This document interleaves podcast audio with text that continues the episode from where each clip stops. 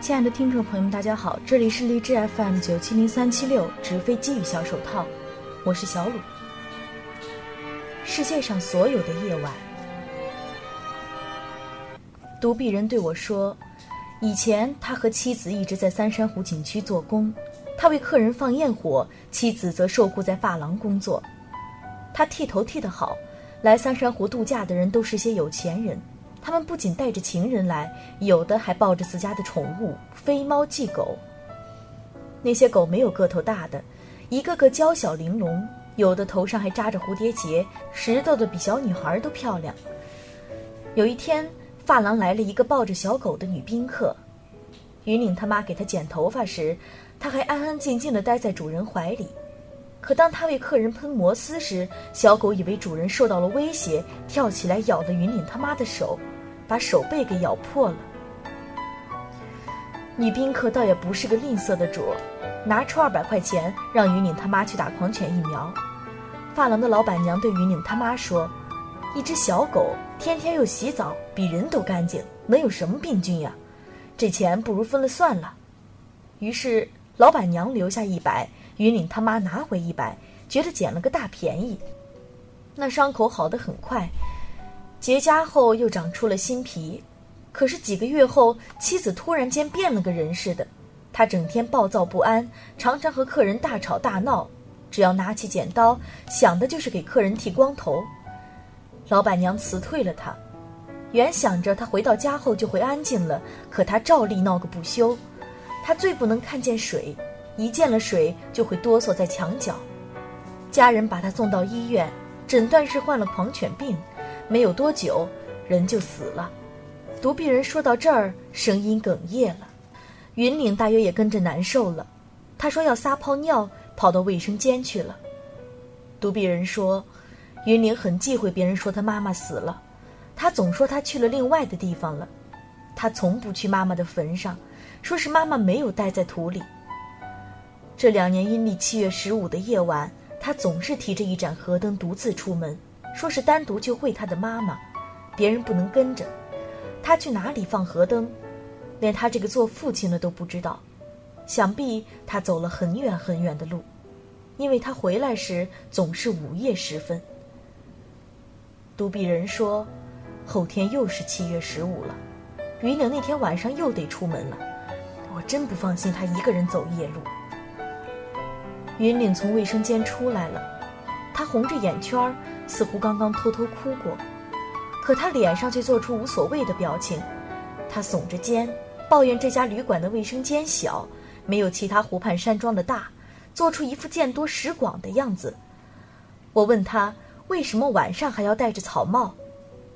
他此时露出了真正属于儿童的天真笑容，说：“我寻思着你能教我变戏法呢，你看。”云岭摘下草帽，只见草帽的底部嵌着个镶嵌纱布的胶圈儿，将密封的胶圈轻轻一掀，就可看见藏在里面的红绸带、白手帕和火山石打磨出的项链等物件。不用说，这是他为变戏法而设置的一道机关，是他的魔法的后花园。独臂人对云岭说：“阿姨不是魔术师，这下你死心了吧？天晚了。”阿姨该歇着了，咱们回家吧。云岭答应着，将草帽扣头上。云岭答应着，将草帽扣回头上。我将梳妆台上的钱拿起，还给独臂人。他有些不好意思的接了，攥在手心中，说：“明儿你去我那儿再选几块磨脚石，带回城里送人去吧。”我对独臂人说：“不必了。”我转向云岭。请求他七月十五放河灯时将我也带上。云岭看了看父亲，又看了看我，最后盯着自己的鞋尖又看了半晌，才对我说：“你要是给你家魔术师放河灯，我就带着你。”我说：“当然了，我不会给别人放河灯的。”云岭又说：“你别穿高跟鞋，路很远。”我点了点头。云岭就对父亲说：“那你今年得多做一盏河灯了。”七月十五的夜晚，我早早就吃过早饭，换上旅游鞋，在房间里等云岭，站在窗前，渴望见升腾着的焰火。焰火是人世间最短暂又最光滑的生命，欣赏它的辉煌时，就免不了为它瞬间的寂灭而哀叹。七点左右，云岭来了，他仍然穿着藏蓝色的衣服，不过没戴草帽，这使他看上去显得高了一些。他挎着一只腰鼓形的竹篮，篮子上放着一束紫色的野菊花。我想河灯一定掩映在菊花下，月亮已经走了一程路了，它仿佛是经过了天河之水的淘洗，光润而明媚。我跟着云岭走出三山湖景区，踏上一条小路。明月中的黑夜就不是真正的黑夜了。不仅小路清晰的像一条闪着银光的缎带。就连路边矮树丛中的各种形态的树叶也能看得清楚。我问云岭要走多远，他说到了地方你就知道多远了。我又问他，你爸的胳膊是怎么没了的？云岭说，他不是在景区给游人放焰火吗？我妈走了的第二年，有一个南方来的老板，非让我爸手托着大礼花给他放。那天是那个老板的生日。礼花有一个纸箱那么大，值一千多块钱呢。我爸帮他放这个礼花，他给二百块钱。哪知道这礼花跟炸药包一样劲儿大，一点着火就把我爸掀了个跟头。焰火上天了，我爸的一条胳膊也跟着上天了。从那以后，他才带着我卖火山石的。我叹息了一声，听着云岭的脚步声。看着月光裹挟着的这个经历了生活之痛的小小身影，蓦然想起蒋百嫂家那个轰鸣着的冰柜，想起蒋三生，我突然觉得自己所经历的生活变故是那么那么的轻，轻的就像月亮旁边丝丝缕缕的浮云。穿过一片茂密的树林后，云岭问我听到什么没有，我停下来，低听片刻，先闻几声鸟语。接着便是淙淙的水声，云岭对我说：“清流到了。”据云岭讲，清流是离三山湖最远也是最清澈的一条小溪。他妈妈曾对他讲：“一个人要是丢了，只要到清流来，唤几声他的名字，他的魂灵就会回来。”月光下的清流蜿蜒曲折，水声潺潺。这条一脚就能跨过去的小溪，就像固定在大地的一根琴弦。弹拨它的，是清风、月光，以及一双少年的手。云岭放下篮子，撩开野菊花，取出两盏河灯，又取出火柴，一一将它们点燃，将一盏莲花形的送给我。他对我说：“他妈妈喜欢吃南瓜。”所以他每年放的河灯都是南瓜形的。云岭先把几只野菊花放在清流上，然后怕我搅了它似的，捧着河灯去了上游。我打量着那盏属于魔术师的莲花形的河灯，它用明黄色的油纸做成，烛光将它映得晶莹剔透。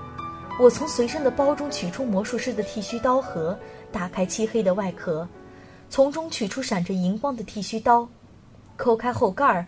将槽中那些细若尘埃的胡须轻轻倾入河灯中。我不想再让浸透着他血液的胡须囚禁在一个黑盒子中，囚禁在我的怀念中。就让他们随着清流而去吧。我呼唤着魔术师的名字，将河灯捧入水中。他一入水，先是在一个小小的漩涡处耸了耸身子，仿佛在与我做最后的告别。之后。便悠然向下游飘荡而去。我将剃须刀放回原处，合上漆黑的外壳。虽然那里是没有光明的，但我觉得它不再是空虚和黑暗的。清流的月光和清风一样在里面荡漾着。我的心里不再有那种被遗弃的委屈和哀痛。在这个夜晚，天与地完美的衔接到了一起。我确信这清流上的河灯。可以一路走到银河之中。从清流返回的路上，我和云岭都没有讲话。月亮因为升得高了，看上去似乎小了一些。但它的光华却是越来越动人了。